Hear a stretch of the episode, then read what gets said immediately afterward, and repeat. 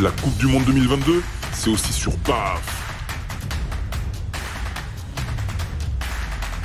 BAF, une bande d'amis qui parle de foot. BAF, le podcast foot qui flanque une sacrée claque.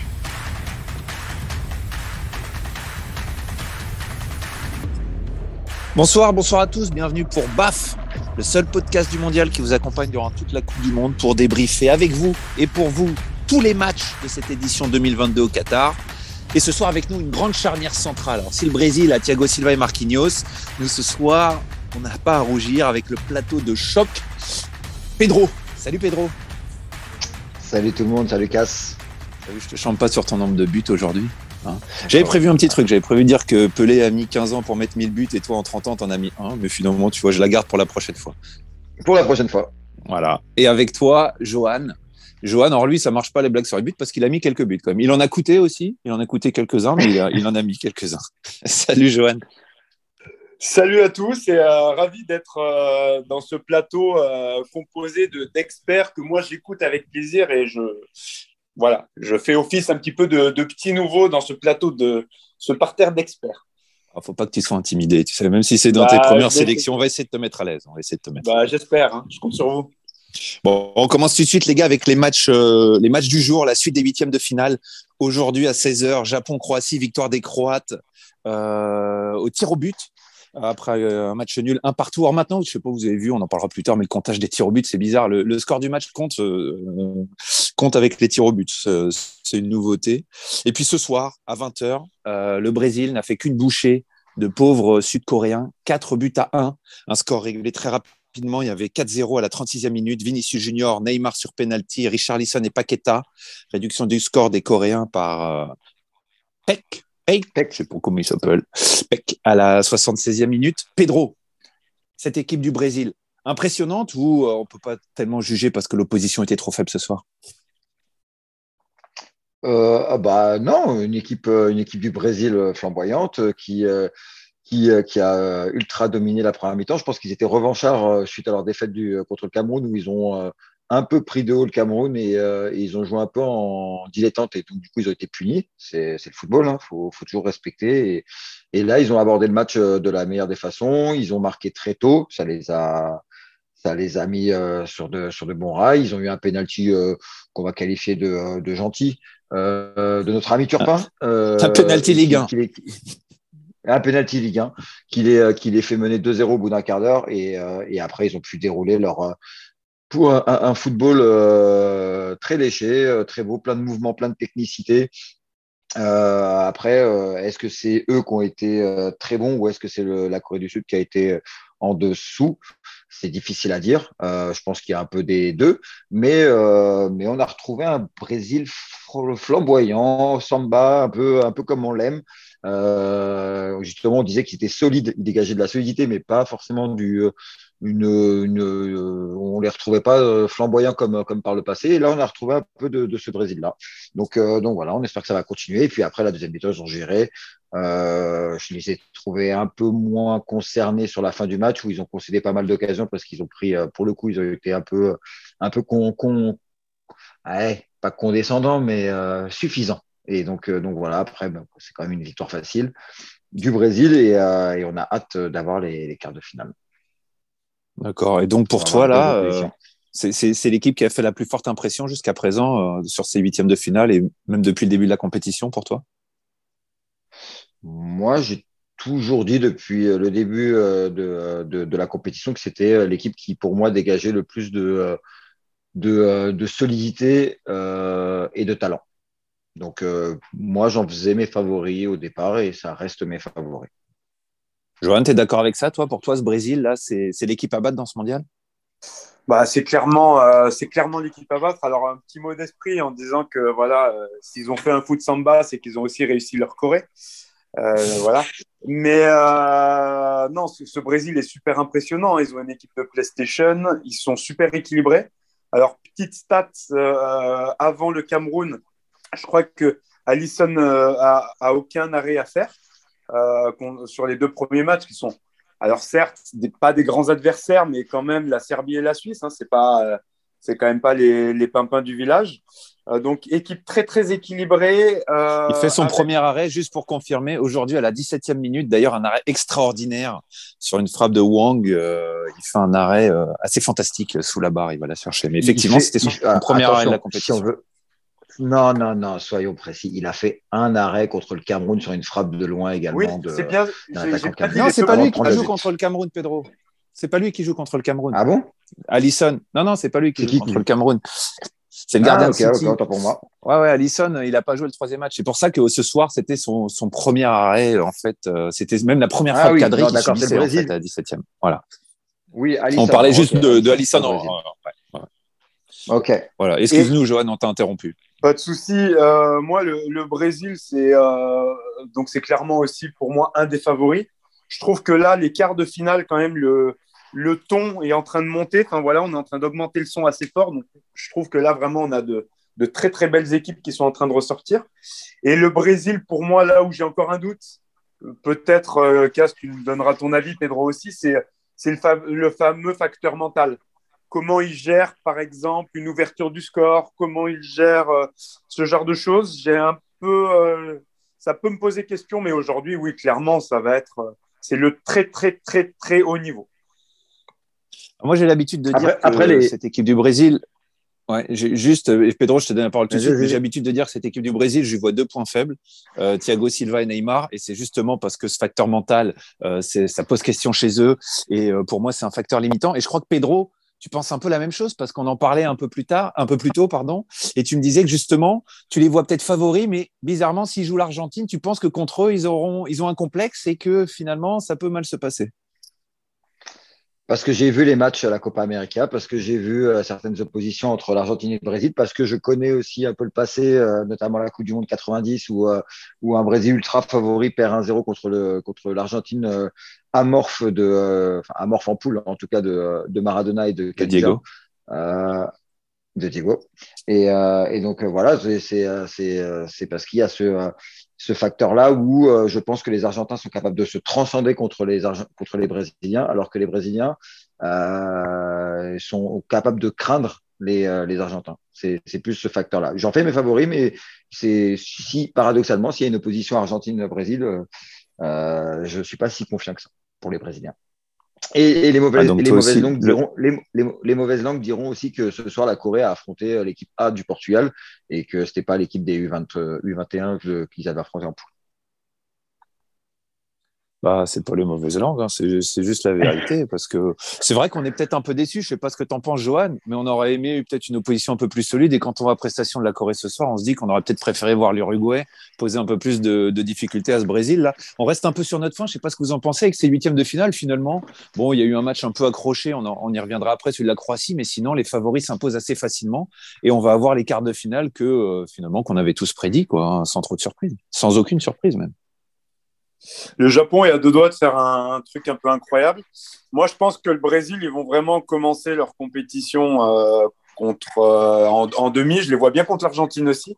Tout ce qu'a dit Pedro me semble assez juste. La Croatie, déjà, ça va commencer. Le niveau va, quand même voilà, va augmenter. Il y aura des altitudes un peu plus hautes. Il y a quand même des, bons joueurs de ballon en Croatie.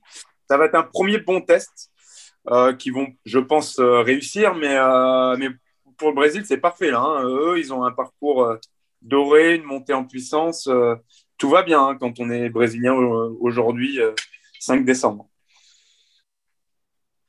D'accord, bah, on, va déjà peut-être se, se, projeter déjà. Bah, forcément, là, ils ont eu une phase, comment dire, une poule finalement un peu décevante parce que la Serbie n'était pas au niveau attendu.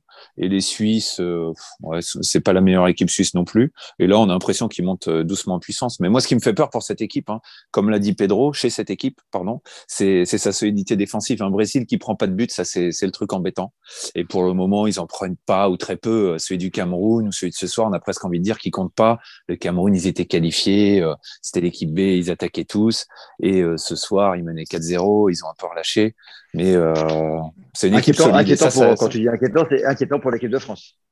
Pour les adversaires. Pour ses adversaires, ouais, ouais. Euh, ah, euh, pour ses adversaires, mais euh, ouais, parce qu'un Brésil qui prend pas de but, ça me rappelle celui de 2002, qui même si on a avec avec le comment dire le temps on, se souvient quasiment que des buts de Ronaldo et de sa Coupe du Monde. Et, mais c'était pas du tout un Brésil flamboyant. Même s'il était emmené par Ronaldo, Rivaldo, Ronaldinho, c'était pas du tout le Brésil le plus flamboyant de l'histoire. C'était un Brésil solide qui joue à 5 derrière, qui a deux récupérateurs devant qui, qui, qui bossaient beaucoup et qui prenaient pas de but.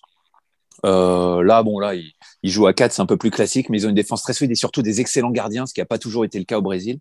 Donc, bref, hein, quand, quand tu prends pas de but et que tu as des phénomènes devant, forcément, c'est un peu dangereux. mais néanmoins, pour moi. Ah, ils, ont toujours, ils, ont, ils, ont, toujours, eu des, gardiens corrects. Attention, pas, c'est pas non plus l'Angleterre. Hein. Il y a Claudio Taffarel, Dida, c'était pas non plus des peintres. Hein. Ils ont, euh, je, je, reconnais qu'aujourd'hui, c'est bien plus fort, mais que c'était pas non plus des, euh, pas non plus des pastoires. Attention. Là, le niveau d'Alisson, là, ça, c'est, à mon avis, le niveau c'est un gardien qui peut te faire gagner une compétition. Jusqu'à présent, j'ai pas tellement souvenir qu'on ait un gardien brésilien où on se dit tiens, c'est lui qui a fait gagner la compétition à son équipe, quoi. Euh, ouais. Tafarel en 94 effectivement. Oui, ouais, peut-être. J'avoue que je me souviens pas forcément de toute cette compétition.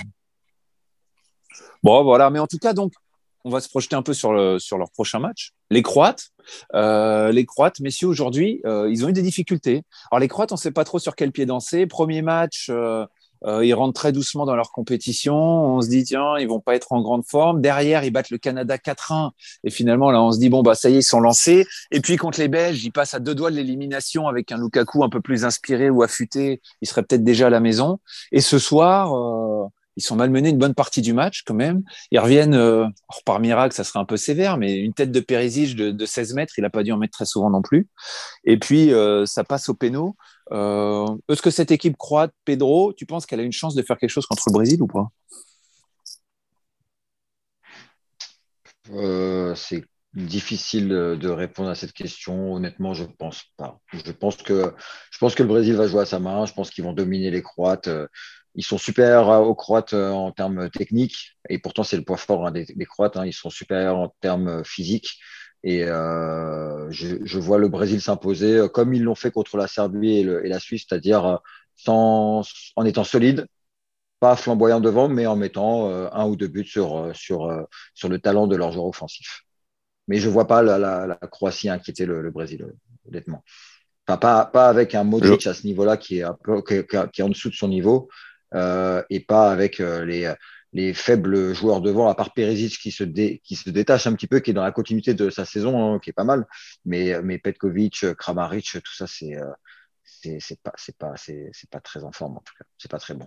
Et aujourd'hui, ah c'est vrai que le Petkovic, là. C'est compliqué. Hein. Petkovic, il n'est pas bon. Hein, non, il n'est pas bon. Et, et aujourd'hui, ils s'en sortent miraculeusement. Non, c'est le, le 1 partout est, est, totalement justifié sur l'ensemble de la rencontre. Et puis, c'est une opposition de style. C'était un match qui était, qui était agréable à regarder, hein. mais euh, qui est une belle opposition de style. De toute façon, on en avait parlé hier. Euh, enfin, vous en aviez parlé dans BAF euh, hier, entre un, un, Japon vif, en contre-attaque, rapide, avec beaucoup d'intensité, et puis les Croates qui jouent plutôt à leurs mains sur un faux rythme, un rythme un peu lent, mais tout en technicité. C'était une belle opposition de style. Et, et aujourd'hui, les Croates se passent grâce à leur gardien. Qui fait, il, est pas, il est pas mal ce gardien. Hein. Il est pas, mal, du tout. Hein. Je le connaissais pas. il, fait une énorme séance de péno, mais il est pas mal du tout. Hein. Ouais. Euh, il a l'air un peu plus inspiré que Subasic, en tout cas sur la fin. Subasic sur la fin, euh, c'était ah compliqué. Euh, Johan, toi aussi, pour toi aussi, c'est mort. Il n'y a aucune chance que la Croatie crée la surprise en quart de finale? Sauf fait de jeu, un penalty, un, carton rouge, ce genre de choses qui peuvent arriver dans un match. moi, je vois le, le Brésil, le Brésil l'emporter je crois qu'on est tous un peu déçus, euh, pas déçus. C'est vrai que ce Japon, euh, dans ses qualités de dynamisme, dans, dans la, enfin voilà, euh, le fait aussi qu'il sorte premier d'une poule quand même très très très forte. On avait envie de les voir aller plus loin, de les voir affronter le Brésil et voir ce qu'ils étaient capables de faire. C'est dommage. bon, ça va être l'expérience croate qui sortent, selon moi, de la poule la plus dure quand même, euh, je la mettrais même presque devant euh, celle euh, du Japon. Donc la, Croatie a quand même pu s'étalonner sur des matchs déjà très compliqués. À mon avis, ils sont rincés, les mecs, ils sont quand même assez fatigués. Et si le Brésil appuie, ils vont, ils vont leur mettre la tête dans l'eau. Maintenant, on ne sait jamais, ils vont peut-être vouloir se surpasser, mais j'y crois pas trop. Pour la petite anecdote, je me souviens qu'il y a quatre ans, on disait déjà la même chose. À chaque match, on disait là, les Croates, ils sont rincés, c'est mort. Et finalement, il y a qu'en finale où ils ont craqué, ils ont, ils ont quand même tenu. Mais déjà, il y a quatre ans, c'était prolongation à chaque match. Hein. Euh, euh, c'est un peu leur spécialité et ils arrivent tout le temps à passer par un trou de souris. Après, je suis d'accord oui, avec vous. mais ils jouaient bien. Euh, je Oui, mais il y a, il y a quatre Ils jouaient ans, bien, oui, il y oui. a quatre ans, ils jouaient bien. Ouais. Ils jouaient bien. Oui, ils oui, et puis il y avait euh, ils- Rakitic. Ils mettaient, 10 ouais, ouais. ils mettaient, ils mettaient 10-15 frappes par, par, par match. C'est pas le cas cette année. Ouais, et puis Mandzukic, c'était quand même autre chose que Petkovic, euh, Rakitic, euh, je sais pas, c'était quand même un peu plus fluide. Kovacic, moi, je, je, je sais pas sur, euh, voilà. euh, Ante Quoi penser de ce joueur Il y a parfois où je trouve-. Ouais, Rebic avait été excellent. Et puis Kovacic, le meilleur, je ouais. sais pas, moi, moi, parfois je le trouve excellent. Je l'ai vu faire un ou deux matchs avec des champions. Je me suis dit, il a vraiment quelque chose ce joueur. Mais la plupart du temps, il est quand même transparent, quoi. Là, franchement, euh, quand Modric est un peu en dessous, tu, tu sens pas que c'est lui, il est capable de prendre, de porter l'équipe sur ses épaules et de prendre le jeu à son compte. Je sais pas, je le trouve un peu. euh, Non, je suis un peu déçu de cette équipe. La vraie surprise, je sais pas si vous le connaissiez. Enfin, surprise, c'est peut-être pas une surprise pour les, les, les plus fins connaisseurs de la Bundesliga, mais pour moi, c'est que Varbiol. J'adore ce défenseur.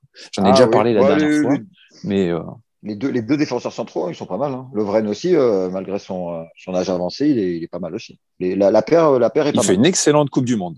Il fait une excellente Coupe du Monde. Ouais. Et je le trouve plus calme qu'il l'a été par le passé parce qu'il y a parfois il pétait les plombs, il faisait des provoquait des fautes, euh, des coups francs, des pénaux. Voilà, il prenait des cartons. Là, il est plutôt calme, plutôt pesé, posé, pardon. Et puis non, je trouve très bien. Et avec Vardiol, c'est un bon mélange de jeunesse et d'expérience. Et c'est vrai qu'ils ils sont solides. Ouais. Mais bon, probablement que ça suffira. Quand même, malgré tout, ça suffira pas. Euh, je sais pas, Pedro, tu dis un petit truc sur un dernier mot sur cette équipe du Japon? C'est vrai qu'elle était sympa, cette équipe du Japon. Elle nous a fait passer des, des bons moments quand même. Et puis leur entraîneur qui à chaque fois nous, nous mettait plein d'attaquants. Aujourd'hui, j'ai été surpris. Son dernier changement est de faire rentrer un attaquant. Il a fait rentrer Sakai. Euh, c'est peut-être ça qui lui a coûté le match finalement. Euh, ouais, le Japon, euh, c'est rafraîchissant. Euh, après, je... ils sont, euh, c'est un peu le plafond de verre, hein, le- les huitièmes de finale pour eux. hein. Ils n'arrivent pas à passer, euh, à passer ce cap. Euh, déjà, il y a quatre ans, ils sont sortis euh, par les, les Belges euh, en prolongation, un peu euh, dans le même style. Là, c'est au tir au but. La dernière fois, c'était en prolongation. Je... Il leur manque quelque chose. Il leur manque quelque chose pour, euh, pour aller plus loin dans les compétitions. Euh, mais en tout cas, oui, ils nous ont fait, euh, ils ont fait euh, les, les- la deuxième mi-temps contre le contre l'Allemagne là, euh, c'était euh, c'était top. Je pense que tout le monde s'est régalé avec un jeu Non. ultra ultra offensif, euh, beaucoup d'enthousiasme. voilà, contre le Costa Rica, ils se sont un peu loupés.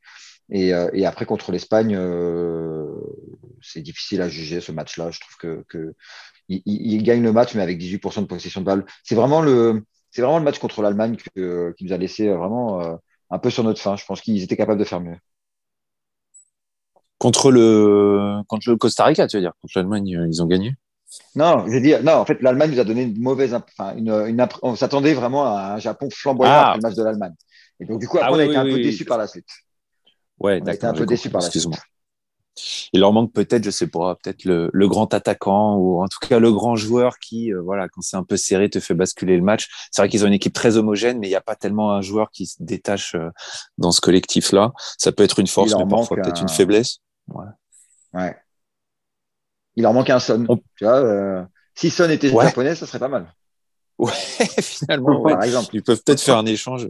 Je sais pas s'ils veulent bien changer contre Naga- Nagatomo, peut-être, mais. euh, euh, Messieurs, on passe au match de demain. Euh, on profite qu'on a Pedro, hein, Pedro, euh, notre envoyé spécial auprès de l'équipe lusitanienne. Portugal-Suisse, demain à 20h. Euh, quelles sont les dernières news, news côté portugais? Est-ce qu'on est euh, confiant avant ce, huitième de finale contre une équipe de Suisse qui réussit plutôt bien en Portugal récemment, si je me trompe pas Oui, oui, oui, parce que, on- on- alors, qui réussit bien. Euh, on avait gagné 4-0 euh, au Portugal euh, sur le match de Ligue des Nations. Par contre, on perd 1-0 là-bas en Suisse. C'est ce qui d'ailleurs nous empêche d'aller au Final Four, hein, parce que du coup, c'est l'Espagne qui y va. Mais mais c'est toujours difficile de jouer les Suisses. Le Portugal, bah, et voilà, ils vont prendre possession du ballon, ils vont vouloir, euh, ils vont, euh, ils, ils vont vouloir jouer, ils vont vouloir euh, attaquer. Et la Suisse, bah, la Suisse va se recroqueviller, elle va, elle va attendre et puis elle va contre-attaquer. Donc, euh, donc voilà, c'est euh, confiant. Je sais pas. C'est en tout cas, c'était le huitième de finale le plus équilibré pour moi. Et pour, tout le monde, hein, je pense. Hein. c'est celui qui est le plus ouvert. D'ailleurs, Maroc et Espagne, c'est pas mal aussi, mais c'est le huitième de finale le plus ouvert. c'est difficile de pronostiquer, peut-être un léger avantage au Portugal parce qu'ils ont terminé premier de leur poule et que aujourd'hui, bah, sur les six huitièmes de finale, il y a cinq premiers de poule qui sont, qualifiés. Il y a uniquement la Croatie qui passe au tir au but. Donc peut-être léger avantage au Portugal, après avoir. Euh, il commence à y avoir des, petites réflexions au Portugal, des petits sondages qui, euh, qui sont parus suite au match, au dernier match contre la Corée, où, euh, on commence à s'interroger sur, sur la pertinence de la titularisation de Cristiano Ronaldo en, en pointe de l'attaque. C'est vrai que c'est, ça peut être intéressant de bah, peut-être. Les gens voudraient voir qui? Léao? Euh, ouais, alors les, Léao Félix, ça, ça va peut-être ouais, c'est peut-être pas assez complémentaire. Euh, un Gonzalo Ramos là en neuf. Tu vois, si, on remplace le poste pour poste Ronaldo, vaut mieux avoir un neuf comme euh, Gonzalo Ramos qui, qui, euh, s'éclate à, Benfica. donc, donc à voir. Mais en tout cas, les gens commencent, enfin, il commence à y avoir quelques petites voix qui, qui commencent à monter sur, sur la pertinence de peut-être peut-être utiliser Ronaldo plutôt dans un rôle de joker plutôt que titulaire. C'est quoi la compo Avant de passer la, la, parole à Joël, c'est quoi la compo annoncée demain? Ah, La compo annoncée, c'est la même que, que celle qui était en poule. Alors peut-être euh, Vitinha à la place de Ruben Neves, mais ce sera, euh, ce sera de bah, Pépé, euh, avec, avec Diaz en défense, défense centrale. Ce sera Guerrero à gauche, Cancelo probablement à droite, même si Dallo a fait de bonnes choses contre la Corée. Euh, ce sera peut-être Vitinha à la place de Neves, mais avec, euh, je pense, euh, William Carvalho et, Bruno Fernandez, et après avec Bernardo Silva, Félix, et après, justement, la question se pose de savoir si ce sera Ronaldo, mais je pense que ce sera Ronaldo.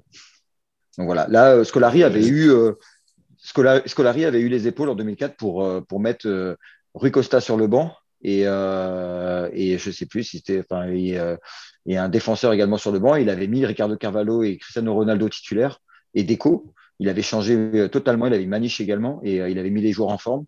Et, euh, et on, a, enfin, on connaît la suite, hein, le Portugal a été en finale. Donc, est-ce que c'est pas le moment de le faire aussi? Voilà, Ronaldo, c'est une icône, mais, mais après, voilà, il est vieillissant. C'est peut-être un peu plus dur pour Fernando Santos parce que lui, il a vécu des trucs avec Ronaldo, il le coach depuis longtemps, il a gagné l'Euro avec lui. Scolari, il arrivait euh, du auréolé d'un titre de champion du monde au Brésil. Et puis en plus, en 2004, Porto était, venait de gagner avec des champions. C'était peut-être plus facile d'incorporer l'équipe de Porto à ce moment-là. Là, Évidemment. je vois difficilement euh, sortir Christian. Oui, mais euh, Benfica, c'est c'est la seule équipe en Europe avec le PSG à être invaincu. Donc est-ce que ça fait pas très fort d'ailleurs de mettre Vitinha, de mettre euh, euh, Gonzalo Ramos, tu vois, de, euh, même, même Ricardo Horta marqué des points contre la Corée. Hein. Il faudra qu'on en parle un jour, peut-être après la Coupe du Monde, qu'on fasse un, un baf un peu foot portugais, parce que moi, je suis épaté par ce pays, et je ne dis pas parce que tu es là, Pedro, mais c'est vrai que je réfléchissais, je me dis, sur si tu prends un peu les 20 dernières années dans le football, euh, la France, elle a des résultats largement supérieurs à euh, l'Italie, à l'Allemagne. Euh, bon, l'Espagne a eu une période dorée, mais là, tu as l'impression qu'ils sont un peu redescendus. On va voir ce que donne ce mondial. À l'Angleterre, bien sûr. Enfin, des grosses nations de foot comme ça. Et, et on voit des générations de footballeurs français qui arrivent, qui arrivent tout le temps. Et les Portugais, je suis assez impressionné, mais depuis euh, quasiment ouais 2004 là, j'ai l'impression qu'ils sortent tout le temps des joueurs. Là, il y a encore des générations de joueurs qui arrivent. Quand je vois jouer les mecs de Benfica, moi, je suis tout le temps au même de Porto. Hein, ça joue bien, peut-être un peu moins cette année, c'est surtout Benfica. Enfin, ils sortent des joueurs, ils sortent des joueurs. Au PSG, on récupère des Portugais chaque année. L'année dernière, Nuno Mendes, cette année, Vitinha, des ah, mecs comme ça. Euh, et il y a un réservoir de joueurs assez impressionnant. Donc, il euh, faudra qu'on en parle. Jo, je te donne un peu la parole. Tu vois les Suisses, euh, toi, est-ce que tu es, d'accord avec Pedro quand il dit que c'est le huitième le plus, le plus équilibré ou pas? Ah, je pense que Pedro, il, euh, il essaie de, il, il, est voilà, il est prudent euh, toujours quand il quand son cœur parle, il essaie de de pas trop mettre tout dans la balance. Mais si le Portugal fait le boulot, ils sont quand même euh, largement favoris. Pour moi, les plus équilibrés, bah, c'était c'était le le Japon le Japon Croatie de cet après-midi. Et à mon avis, le Maroc Espagne, on en reparlera moi, la question que j'ai envie de poser à Pedro, notre envoyé spécial au Portugal, c'est euh, euh c'est pas tant sur le plan footballistique hein, d'avoir Cristiano Ronaldo remplaçant, c'est plus sur le plan mental. Comment tu gères potentiellement un tel joueur avec, euh, avec une telle aura, un tel impact en le mettant sur le banc ou en le faisant pas jouer tout le match? Comment ça peut peser pour les Portugais? Comment ils peuvent se. Est-ce que sur le plan psychologique, ça peut euh, ne pas être un peu difficile d'avoir un mec qui boude ou ce genre de choses? Bah oui, c'est toute la difficulté. C'est ce qui est arrivé à la France avec Thierry Henry en 2010. Euh, et c'est euh, démultiplié avec avec Cristiano Ronaldo parce qu'on sait qu'il est, très auto-centré sur lui-même. Euh, et pour être à ce niveau-là, il faut l'être un peu, un peu, un peu égoïste et un peu autocentré. Euh, je dis pas que c'est, je dis pas qu'il va le faire. Je dis pas que c'est pas facile. Euh, je dis juste qu'il y a des voix qui commencent à s'élever sur le fait que bah, peut-être que Cristiano Ronaldo, euh, les joueurs, enfin, il y a eu un sondage, hein. il y a eu un sondage qui disait que 70% des Portugais souhaiteraient que Cristiano Ronaldo soit sur le banc pour le prochain match, pour les huitièmes de finale. Euh, c'est sévère. Hein. C'est sévère, je, trouve. oui, mais bah oui, mais encore encore une fois, en 2004, euh, Rui Costa c'est une icône hein. et, euh, mm. Scolari le met sur le banc et, il met Deco qui est un naturalisé. Ça a fait grincer quelques dents et au final, ça lui a donné raison. Donc, je dis pas que c'est facile. Je dis juste et je, et, je, comprends le, tout l'aspect, tout ce que ça peut engendrer également euh, en termes mental et psychologiques euh, sur un groupe si, euh, si Cristiano Ronaldo le prend mal. C'est ce qui s'est passé avec Manchester de toute façon c'est qu'il a, il en a pris un peu pour son ego et du coup c'est un peu, c'est un peu miné un peu le début de saison des, des, Red Devils. Et puis là, il a fait la gueule un peu quand il est sorti déjà le dernier match, non? Alors il s'est expliqué. Il s'est expliqué. Après c'est, encore une fois, c'est la version de Cristiano Ronaldo qui a dit qu'en fait, c'est, euh, il s'est énervé contre un Sud-Coréen qui lui reprochait de ne pas sortir assez rapidement du terrain. Et il s'est énervé ah. contre lui. Pas, du tout pour le changement. Il a, euh, donc, euh, ah oui, oui, bah, voilà. Mais après, il faut, il faut suivre la presse portugaise et pas la, et pas, et pas et, mais, mais voilà, en tout cas, Cristiano Ronaldo a, a dit qu'il ne s'était pas du tout énervé parce qu'il était, se, il était remplaçant, enfin qu'il, devait sortir parce que c'était prévu en vue des huitièmes de finale, c'était uniquement parce qu'un Sud-Coréen lui avait fait une remarque désobligeante sur le fait qu'il sortait un peu trop lentement du terrain. Non, mais c'est vrai que toi qui as été coach longtemps, moi j'aime bien la remarque de Johan. Alors, même si pour moi, je mets ma main coupée que demain il est titulaire, mais imaginons que le match se passe pas super bien, que ça se prolonge, que ça parte en prolongation. Je vais dire, euh, il veut tellement pas sortir, ça peut être tellement, tu as l'impression qu'il peut tellement te faire un scandale que même ça doit jouer dans la tête de Fernando Santos, il doit pas pouvoir coacher librement quoi. Et, euh, c'est vrai que c'est une situation particulière et c'est tout le temps difficile à gérer. Ces grands joueurs, alors immenses joueurs même quand on parle de Cristiano Ronaldo, mais en fin de carrière et là c'est difficile c'est souvent difficile. Hein. Les, ah, mais contre l'Australie en 2004. Euh, oui, mais contre, l'Australie, est-ce que est-ce que c'est pas pertinent euh, de faire sortir à 2-0, de faire sortir Messi? Et, euh, et Scaloni ne le sort pas. Il le laisse. Et c'est lui qui perd la plupart des ballons en fin de match. Oui, oui, oui. C'est pas tellement pour les mêmes raisons. Là, c'est Messi, c'était le sortir pour le, le, préserver un petit peu plutôt, et peut-être pour euh, bétonner un peu, mais surtout pour le préserver, peut-être à 2-0 en disant que la différence est faite. Mais là, je partais dans l'hypothèse où le match n'est pas joué, que ça part en prolongation, que c'est serré, et que tu sens que Cristiano bah, est un peu cuit parce que 120 minutes à son âge et avec le peu de rythme qu'il a, c'est compliqué. Et euh, est-ce que tu le laisses quand même? Est-ce que tu, tu prends le risque de le sortir et qu'il te fasse un scandale?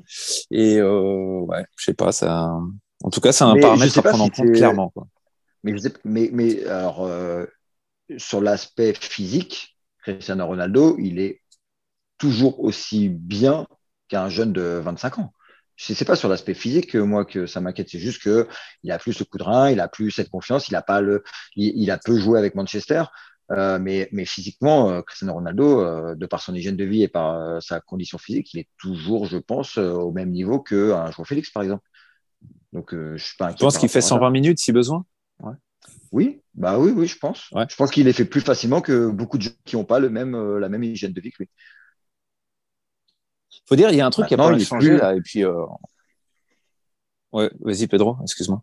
Non, maintenant, il est plus aussi décisif qu'avant. Ça, il faut le, faut le reconnaître.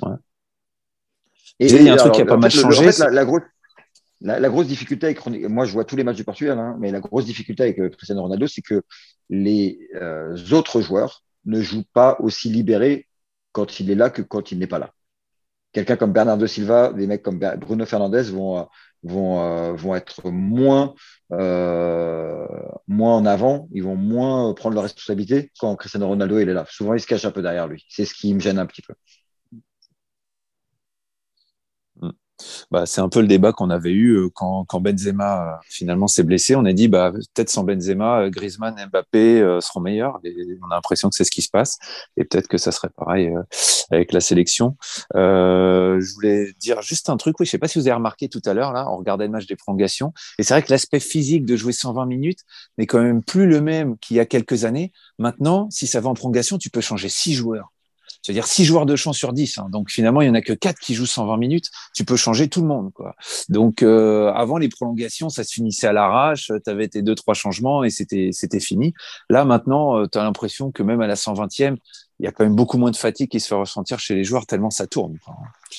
Euh, bah, ça dépend, ça dépend un peu des sélections. Parce qu'il y a des sélections, il y a des sélections qui vont être plus avantagées s'ils ont de la profondeur. Peut-être moins pour d'autres. Oui, alors après, si tu fais pas les changements parce que tu n'as pas de remplaçant, oui, ça c'est clair. Hein. C'est clair que les cinq changements, ça favorise effectivement, et ça, je l'ai, on, le dit un peu depuis le début, les gros clubs, les gros effectifs, euh, les grosses nations. Ça c'est clair. Hein. c'est, un avantage. Et un petit, un petit mot, un, petit mot également sur la Suisse. Euh, il y a une enquête hein, de la FIFA sur les incidents entre euh, la Suisse et la Serbie, notamment sur des gestes obscènes qu'aurait pu avoir le capitaine suisse Chaka. c'est en cours. C'est pas certain qu'il soit qui soit présent sur, au début du match euh, contre le Portugal. Et ce serait une grosse perte pour la Suisse, hein, pour le coup. Chacun, malheureusement, coutumier du fait, à chaque fois qu'il joue les Serbes, ça se passe très très mal. Euh, là, cette fois-ci, Shakiri, je crois, n'a pas été impliqué dans les incidents, mais chaque allait, on sait très bien que par leurs origines kosovardes, à chaque fois, ça, ça pose de gros problèmes. Ça avait notamment été euh, très médiatisé il y a quatre ans. Euh, bon, vu la vitesse à laquelle euh, se réunit euh, la commission de discipline de la FIFA, enfin, s'ils mettent autant de, s'ils sont aussi rapides à se prononcer que pour le, la réclamation de la France vis-à-vis du but de la Tunisie, chacun est tranquille, il pourrait même jouer les demi-finales. Hein, franchement, c'est acté. Bah, c'est acté, ça a été refusé. Ça a été. Ouais, c'est, ils, ont mis ils ont mis une semaine à la refuser, non enfin, je, sais pas, un truc où ils ont dit on se réunit en urgence, ça, a été un petit peu long. Euh, Jo tu veux dire un petit mot sur les Suisses ou on enchaîne sur le Maroc plutôt? Je sais que toi, ah, qui, connais bien l'équipe marocaine. Les, Suisses, ils sont toujours là et puis ils, voilà, ils s'arrêtent toujours en huitième ou en quart. Donc là, euh, ça serait euh, voilà, la fin de parcours est proche. On pense que c'est demain quand même. Oui, pardon. Alors on enchaîne sur Maroc-Espagne. Maroc-Espagne, euh, le match d'Akimi, le, le, binational. Maroc-Espagne, toi tu connais bien la sélection marocaine. Tu avais été faire un petit reportage euh, euh, là-bas euh, pour BAF. comment tu le sens le match de demain? Est-ce que ah. les Marocains vraiment se voient passer? Est-ce qu'ils pensent avoir une chance contre cette équipe d'Espagne qui a été relativement impressionnante durant la phase de poule quand même? Alors, les Marocains, ils se voient passer et ils se voient battre aussi le Portugal et ils s'imaginent contre la France. Hein. ah oui Ah ouais, bien sûr. Ah ouais, ils sont, ils sont méga chauds. Alors, des fois, au bout de la 30e minute de conversation, il y en a un qui rappelle à l'autre en disant oui, mais quand même, il, faut, il faudra battre l'Espagne. Donc, ils sont... il y a une énorme, euh, mais quand je dis énorme, je pèse les mots, une énorme ferveur populaire, une énorme, euh, enfin voilà, il y a une attente qui est, qui est, monstrueuse, qui peut être, à mon avis, à double tranchant. Ça va être, euh, je pense que les Marocains se sont éportés par ce, par cet enthousiasme, mais aussi mu d'une certaine euh, responsabilité. Donc, euh, on va voir ce que ça va donner. Je trouve que c'est une opposition de style hyper intéressante entre euh, une Espagne, bah voilà, on la connaît, le tiki-taka, qui conserve le ballon, qui, qui aime ennuyer, épuiser l'adversaire psychologiquement en, jouant un peu sur l'influx nerveux de ne pas avoir le ballon. Et le Maroc, qui est très enthousiaste, qui, qui joue les coups à fond, qui a vraiment fait une, une première partie avec énormément de, d'enthousiasme, d'intensité. De... Donc, euh, euh, à voir comment le Maroc va pouvoir s'adapter à cette nouvelle donnée, puisque là, il tombe face à une, une équipe vraiment différente euh, par rapport à celle qu'ils ont pu affronter. Et donc, moi, je crains quand même que ça, ça, va être, ça va être difficile pour nos, pour nos amis marocains face à cette Espagne qui va, qui va y aller au métier. Et, et qui va. Enfin, je sais pas ce que vous en pensez, euh, Pedro et, et, Lucas. Pedro, je te laisse te, prononcer sur les cousins espagnols. Euh, tu penses qu'ils euh, vont faire qu'une bouchée des Marocains ou ça va être plus compliqué que, prévu? Toujours, euh, toujours compliqué de. de alors, ce qui est sûr, et ça, je peux déjà ma main couper, c'est que l'Espagne aura la possession du ballon. Ça, je vous garantis, j'en suis. Pas, beaucoup de risques. je prends pas trop de risques en disant ça. Mais non, mais euh, voilà, l'Espagne aime bien avoir le ballon. Ils auront le ballon. Le, Maroc aime bien défendre. Ils défendent très bien. C'est une équipe, euh, c'est peut-être l'équipe africaine la plus européanisée. Mais euh, non, je vois quand même l'Espagne. je vois quand même l'Espagne. ce sera pas facile, mais je vois quand même l'Espagne au-dessus. Et mais voilà, après le, parcours du Maroc, euh, ils sont toujours invaincus dans la compétition. Euh, ils concèdent très peu d'occasions. Ils sont très solides. Euh, oui, ils ont montré beaucoup d'enthousiasme. Il y a une grosse ferveur. Alors, oui, il y a une grosse ferveur au Maroc, mais, il y a une grosse ferveur aussi autour de l'équipe marocaine ici en France. C'est assez incroyable d'ailleurs. Mais, mais voilà, c'est. je, je souhaiterais personnellement que le Maroc élimine euh, l'Espagne. Euh, mais, euh, étonnant. mais je me fais pas. Mais je me fais. Oh, étonnant. oui, étonnant. Mais je, mais je n'y crois pas trop. Je n'y crois pas trop. Je pense que l'Espagne va, va, passer. Après, voilà, ils auront la position, ils vont marquer un but et ils en prendront pas. après, on n'est jamais à l'abri, comme tu as dit, Johan, sur le match Brésil-Croatie, d'un coup du sort, un carton rouge, une boulette de, de Unai Simon, par exemple. mais voilà, c'est je, pense que l'Espagne, euh, je pense que l'Espagne va passer. Ah, mais si on enchaîne tout de suite sur et la on aura, séquence, et on aura, euh, et on aura six équipes. Et on aura six équipes européennes en, en quart de finale et deux sud-américaines comme à toutes les coups du monde depuis, euh, comme d'hab toujours. c'est ce que j'allais dire. Si, si, on vous écoute là, finalement, bon bah tous les favoris sont passés et les petites surprises du mondial, c'est bien au début. Et puis finalement, à la fin, on retrouve tout le temps les, les, gros quoi, et tout le temps les mêmes un peu. Hein.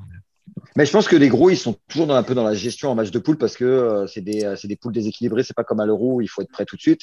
Et donc, du coup, ils arrivent toujours avec une grosse préparation physique, euh, avec moins de jus. Et euh, ils se préparent essentiellement pour les huitièmes et les quarts. Et que du coup, bah, euh, bah, il arrive des mésaventures comme l'Allemagne, par exemple. Ouais, c'est ce que j'allais dire. Ceux qui ont un peu de mal avec ce concept, c'est les Allemands. Ouais. Eux, ils étaient mieux quand ils commençaient fort d'emblée. Quoi. Ouais. Oui, c'est quand même un peu moins vrai depuis que, depuis que les équipes, euh, globalement, le niveau augmente euh, un peu partout.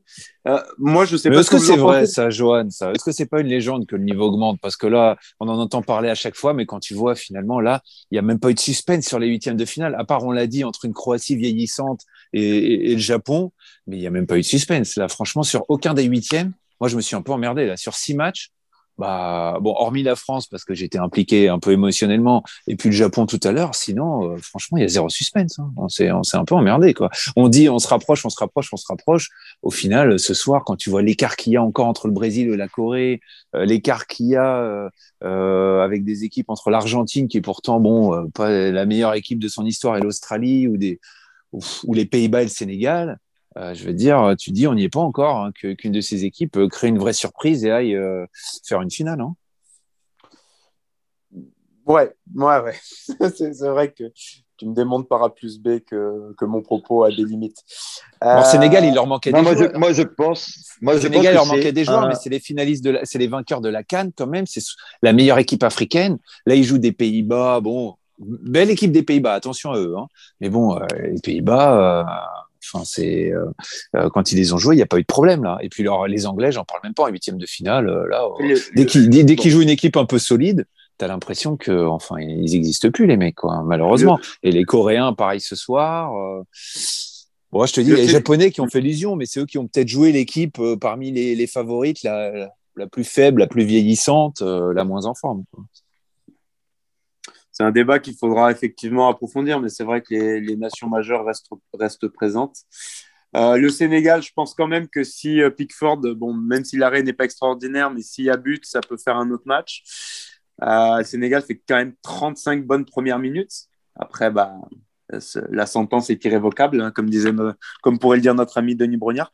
Et j'aimerais juste dire un dernier mot sur l'Espagne en disant que pour moi, c'est l'équipe la plus énigmatique de ce mondial.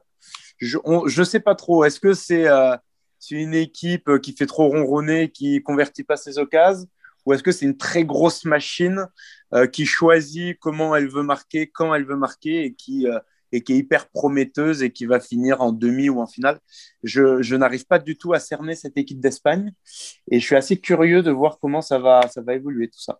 Si je dois me prononcer, je dirais première option et je crois que Pedro est d'accord avec moi. Mais euh, bon, l'avenir nous dira. Mais euh, moi, j'ai plutôt l'impression que c'est c'est un peu un défaut récurrent des équipes euh, espagnoles ces dernières années, c'est qu'ils ont quand même ils, ils, passent tellement, ils mettent tellement d'énergie à essayer de garder la possession qu'ils en oublient parfois un peu d'aller vers le but pour marquer quoi. Euh, les gars, on fait les pronostics avant de passer au quiz et de conclure. Euh, pronostic, allez, euh, bon, rapidement, on va commencer par, par Pedro. Espagne-Maroc 1-0 pour l'Espagne. Jo? Un partout, le feu aux prolongations, l'Espagne aux prolongations. 2-1. D'accord. Portugal-Suisse, Pedro? Attention. Un partout. Et? Et euh, penalty, loterie. Penalty, C'était Ronaldo qui met le but de la victoire ou pas, Pedro? Et, euh, et euh, non, mais le, le, gardien de Porto, c'est un, un, très bon gardien de penalty. On a un bon gardien pour la séance de penalty. Ah ouais? J'allais te demander parce que finalement on le connaît pas trop ce gardien, c'est sa première grande compétition si je dis pas de bêtises. Euh, et puis finalement oui. la seule fois où il s'est vraiment mis en valeur, malheureusement pour lui, le pauvre, on, on l'a vu en gros plan, c'est quand il a failli se faire voler la balle par Iñaki Williams là, cette cette scène assez incroyable. Mais sinon bon, il n'a pas encore eu tellement l'occasion de se se mettre euh, en valeur. On le verra peut-être demain un, peu plus. Hein. Jo, tu vois quoi toi? Euh, Tu nous diras après Casse hein, ce que tu vois. Toi, euh, moi je vois 2-0 pour le Portugal. 2-0 pour Portugal. Mais Diego Costa, il fait partie de Diego Costa, il fait partie de cette génération 99 qui a tout gagné en jeune avec le Portugal. Ils ont gagné U16, U17, euh, U19. Ils ont vraiment tout gagné en jeune. C'est une génération euh, qui est euh, meilleure que la génération, enfin, en tout cas, qui est plus prometteuse que la génération des Luis Figo, Ricosta, etc. Et qui arrive, qui commence à arriver sur la scène, sur la scène avec Diego Dallo, avec d'autres joueurs encore. Et Jean-Félix, c'est encore la génération d'après. Mais et, et Ruben Diaz, c'est la génération juste avant. Donc c'est vraiment une génération qui ne gagnera pas le mondial cette année malgré, euh, malgré euh, ce que tout le pays espère et, et parce qu'on a, on a des joueurs talentueux qui jouent dans les plus grands clubs, mais qui, qui sera peut-être au rendez-vous dans les prochaines années, je l'espère. Ça marche. Bah écoute, on le souhaite, on le souhaite pour tous nos amis portugais. Euh, pour moi, demain, Johan, pour répondre à tes questions, c'est un partout et un partout. Mais je pense que l'Espagne et le Portugal vont passer. Mais je reste un peu sur ma ligne directrice. Un partout, bah, ça a marché pour que Croatie, euh, Corée, un peu moins pour. pour euh, non, un partout Croatie, à tous les Japon, pardon. Ouais, j'ai mis un partout, à tous les huitièmes. Ouais, ouais, bah écoute, j'en ai eu un sur deux aujourd'hui. Et s'il n'y avait pas eu Turpin, euh, allez, qui sait, on aurait peut-être été pas loin du, du, deuxième. Non, un partout. Mais euh, là, le, le péno, le deuxième but trop vite, là, les, les a plombés, nos pauvres amis coréens. Les gars. Et, et sinon, je voudrais, rajouter un petit mot aussi avant ouais. euh, de passer au quiz. Euh, mmh. je, je, voudrais souligner la, la, formidable communion entre le sélectionneur brésilien et les joueurs brésiliens sur le but, euh, où, où, où c'est voilà, on a retrouvé un peu un, un, un Brésil samba avec avec cette culture de la danse, du football, etc. C'est voilà, c'était sympa. C'était sympa à voir. Johan, ton avis m'intéresse, mais je crois que tu n'as pas vu les images parce que tu étais au stade et du coup, tu les as sûrement pas bien vues sur, sur l'écran géant. Mais euh, après le troisième but brésilien, donc on est aux alentours de la 20e minute, le Brésil mène 3-0 contre une Corée au fond du trou. Euh, les Brésiliens se réunissent devant le banc de touche de leur sélectionneur et avec le sélectionneur entament un pas de danse. Toi qui as fréquenté les vestiaires et les terrains parfois quand tu n'étais pas sur le banc de foot pendant de longues un années. Pas de samba. Euh, un pas de samba. Euh, chambrage ou euh, bon esprit? Ah, euh, Sans doute, euh, voilà, pour être allé aussi au Brésil à, à quelques reprises, il y a, y a, aussi cette culture de la chambrerie, ce, ce jeu un peu psychologique. Après, euh, c'est énorme ce qui se passe parce que gérer 26 joueurs et que cette communion avec le coach puisse fonctionner, je pense que Pedro, lui, qui a géré des effectifs pléthoriques aussi avec de nombreux joueurs, il, il sait comment c'est c'est compliqué de, de, maintenir tout le monde et de, et de, et de générer, de garder cet enthousiasme. Et donc, franchement, euh, ouais, un mélange de, euh, de talent, un petit peu de chambrage aux entournures et, euh, et beaucoup, de, beaucoup de communion entre, entre ce groupe qui semble bien vivre. On verra quand, euh, quand l'altitude va monter et que on va dire l'oxygène se fera peut-être un petit peu moins fréquent. Bon, écoute, en tout cas, moi, euh, il est peut-être pas brésilien, mais j'ai préféré le, pas de danse de Luis Fernandez euh, le jour du 3-0, euh, un soir de, il me semble, octobre ou novembre 2001, quand, quand on met 3-0, non, 2002 d'ailleurs, pardon, on met 3-0 à Marseille au Parc des Princes. je trouve son déhanché était un peu plus spectaculaire que celui de Tite, en tout cas. C'est toujours mieux que les célébrations de Frigo, par exemple. Les, les célébrations de? De Frigo. Des frigos Attends, j'ai... alors là, j'y suis alors pas. Là, t'as, pas la, t'as, pas la référence. J'ai pas la référence. T'as pas la référence. T'as pas la référence. Mais Tout tu, te, tu, tu te référeras. Ça va être tu te... le plus googlisé ce soir. Voilà. Ouais. je vais regarder ça, je vais réviser pour demain en tout cas. Bon les gars, il faut qu'on finisse. Euh, ce soir, Neymar a marqué. Euh, il n'a pas fait un grand match. Hein. Euh, je suis pas sûr que c'était une très bonne idée de le laisser si longtemps sur le terrain. Euh, apparemment, il était vraiment pas. À 100%. Un but, une passe décisive. Ouais, mais il fait pas un grand match. Tu le sais, Pedro. Euh, il a néanmoins marqué son 76e but. Il revient tout proche de Pelé. Euh, ce soir, petit quiz, les 10 meilleurs buteurs de l'histoire de la sélection brésilienne. Allez, on commence. Cadeau par Johan. Chacun votre tour, vous m'en dites un. Euh, Neymar is back. Neymar, voilà, c'était cadeau, c'est pour ça que je t'ai fait parler en premier. Deuxième avec 76 buts. Pelé. Pelé, premier, 77.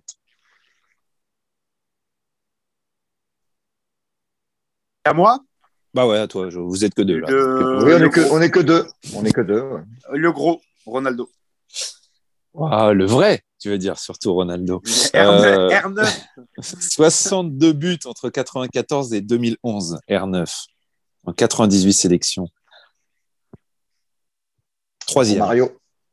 Romario, 55 buts entre 87 et 2005. Euh, grosse, 18 ans en sélection, Romario, quand même. Hein. Euh, et, mais seulement 70 sélections, 55 buts. Un, super ratio. Le meilleur ratio après Pelé, d'ailleurs, hein, je crois.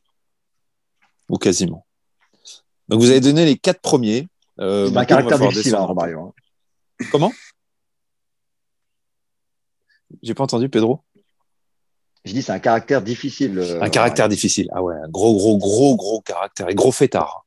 Voilà, c'était les oh, Brésiliens à l'ancien. Gros sale caractère. Ouais. Euh, jo. Garincha?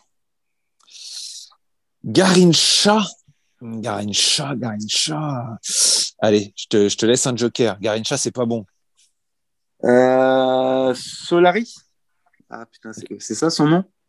Qu'est-ce que tu me sors là comme joueur Solari. Solari. Solari, il a pas. non, euh, ah, celui, euh, celui qui, a, qui a donné un mythe à un principe philosophique. Ah, j'ai plus son nom. Euh, bon, allez, attendez. Je, non, là, il y en a des Ronaldinho. pas le droit. Ah, Ronaldinho, allez, je te l'accepte. 9e. 9e, 33 buts, Ronaldinho. Désolé, en 97 sections. Allez, je te l'accepte, mais ouais, allez, c'est limite. Hein. Pedro. Bebeto. La, la, doublette avec euh, Romario 94. Bebeto 94-98 aussi. 39 buts. Célèbre Bebeto. Euh, bon, moi, je suis déjà presque un petit peu sur ma. Ouais, t'es déjà, es déjà même tombé dans, dans, la falaise depuis un bout de temps, mais t'écoutes quand même. ouais, ouais, bien sûr. Euh, Est-ce qu'on tenterait pas, euh, allez, je le dis euh, sans y croire, mais pour donner la victoire officielle à, à Pedro, Richard Lisson? Ah non. là, on en a fait des quiz, mais c'est rare qu'un mec tape autant à côté. Pourtant, il n'y a que des superstars. Hein. Et je, pense que Garincha, je ne suis pas si loin que ça quand même. Bah écoute, je ne l'ai pas. Moi, j'ai que les, les 10 premiers. Il y en a même 11 parce qu'il y a le 10e et Execo. Mais Pedro, t'en as d'autres ou pas? Bah oui, Zico. Zico, le 5e, 52 buts, ouais. Et puis il y avait aussi euh, bah, Rivaldo, 35. Bah ouais, Rivaldo, 7e, 35. Jairzinho, 33 buts. Euh, Ademir et Tostao, peut-être un peu plus dur pour, pour les plus jeunes, 32 buts, se partagent la 10e place. Messieurs, merci beaucoup. Merci vraiment, c'était sympa. Jairzinho, euh, Jairzinho Tostao, c'est Brésil 70. Hein, c'est la plus belle équipe de tous les temps. Ouais, c'est ce que me dit aussi à chaque fois mon père. Donc, Tu nous évoques tes souvenirs d'enfant, là, Pedro? C'est ça? Non, mais je. Non, mais alors, il faut, faut, regarder les images quand même. Mais euh, Jarzinho, c'est un but euh, par match euh, lors de cette Coupe du Monde. Et euh, Tastao, enfin, c'était tous des numéros 10 dans leur club et euh, c'était magnifique. Un but par match, c'est presque aussi bien qu'Mbappé. Ouais. Personne n'égalera Mbappé de toute façon. non, et... bah, euh, déjà qu'il commence à égaler Miroslav Klose et puis après on en reparlera. Blague à part, Pedro, euh, le Brésil 86, il paraît que c'était magnifique aussi. Non oui. Ça perd contre la France, mais il paraît que c'était une équipe magnifique. Le Brésil de Socrates. Oui. Bah, le Brésil de Zico aussi. Ouais. Mais c'est de, ouais. de Socrates que tu voulais parler, euh, Johan, non? Ah, c'était lui, Socrates, quand Bien il sûr, c'est Socrates. Ah oui. Solaris, Socrates. Oui, pardon. C'est le, frère, le frère de Rai. Ah voilà. oui, le grand je vous invite à lire le docteur. euh, sa page le docteur. Wikipédia qui, qui, ne parle pas que de football. D'ailleurs, voilà. Ouais. Et je... ouais. c'est Socrates, effectivement. Bah, comme Rai. Hein, Et les Brésil, le Brésil, qui, euh, qui en- Brésil, Brésil 82, Brésil 86, euh, Brésil même Brésil 90, c'était des magnifiques équipes. Et je me souviens de, de l'élimination du Brésil en 90, c'était un drame national contre l'Argentine là, euh, alors qu'ils étaient persuadés de gagner la Coupe du Monde avec Zico. Et ça revient un peu à ce qu'on disait en début d'émission, c'est souvent pas les plus beaux Brésil qui gagnent. Euh, le Brésil euh, Ouais. 2002, euh, même 94, 94, c'est pas le plus flamboyant, hein, franchement. euh, C'est pas le et plus puis, flamboyant. euh, bon, celui-là, celui-là, euh, ouais, il est un peu entre les deux. Il est solide, mais devant, il y a quand même, euh, il y a quand même un peu de spectacle. On, on va voir. Écoute, on va voir. euh, on va voir pour eux, mais je pense que ça sera un peu juste pour aller jusqu'au bout. Les gars, merci encore. Ça faisait plaisir de, de jouer avec une charnière solide derrière comme ça. Là, c'était super sympa. On se retrouve bientôt. Et puis, euh, voilà, euh, dès demain soir, en tout cas pour les auditeurs de BAF, pour, pour la fin des huitièmes de finale. Salut à tous. Et si, Salut à et, si, tous. et si la prochaine fois, merci, merci Kassas, et si la prochaine fois on peut, euh, lors de la- ma présentation, éviter d'évoquer mon nombre de buts dans ma carrière et plutôt sur euh, les, les, les séries d'invincibilité euh, qui est plus élevée que celle du, euh, de l'Italie, euh, ce serait sympa. Depuis Et que je ton parle nombre de de- ton nombre de buts, euh, t'as as une dent contre Mbappé. Je sais pas, là, t'as t'as un complexe. le mec, euh, à 16 ans et en une demi-heure professionnelle, il avait déjà mis plus de buts que Pedro en 30 ans de carrière. Alors, tu sais, c'est un peu dur à avaler, quoi, ensemble. Oui, mais est-ce que lui, il est resté deux ans invaincu? Euh, non, pas à ma connaissance, quoi. Non. Pas à ma Voilà, connaissance. donc euh, tout, est dit. L'équipe, l'équipe avant tout. Ouais, le collectif. T'as raison. Bon, t'as pas joué la Coupe du Monde quand même non plus, peut-être, ni avec des champions. Mais bon, écoute, euh, on va voir. aujourd'hui, avec- Pedro a quand même plus Alors- de trophées qu'Mbappé dans sa, dans sa vie. Eh, Alors, pour, le des- mo- pour le moment, des- il n'a pas perdu un match cette année, Mbappé. Ça fait Ah bah si, la 20 ans Tunisie. que, Il est rentré contre la Tunisie, ouais. Mais ça bon, fait euh, 20 ans que, que, que les Pedro jalonnent les, euh, les, les terrains de Coupe du Monde. hein. Entre le Pedro de l'Espagne, le Pedro du Brésil, il y en a plein des Pedro. hein. Bon les gars, merci à tous, bonne soirée. Merci et à puis, toi. euh, et puis à bientôt. Merci, Salut, toujours imité, jamais égalé. Ciao les gars, salut. Ciao. Ciao. Bonne soirée. Ciao. ciao. Baf, une bande d'amis qui parle de foot. Baf, le podcast foot qui flanque une sacrée claque.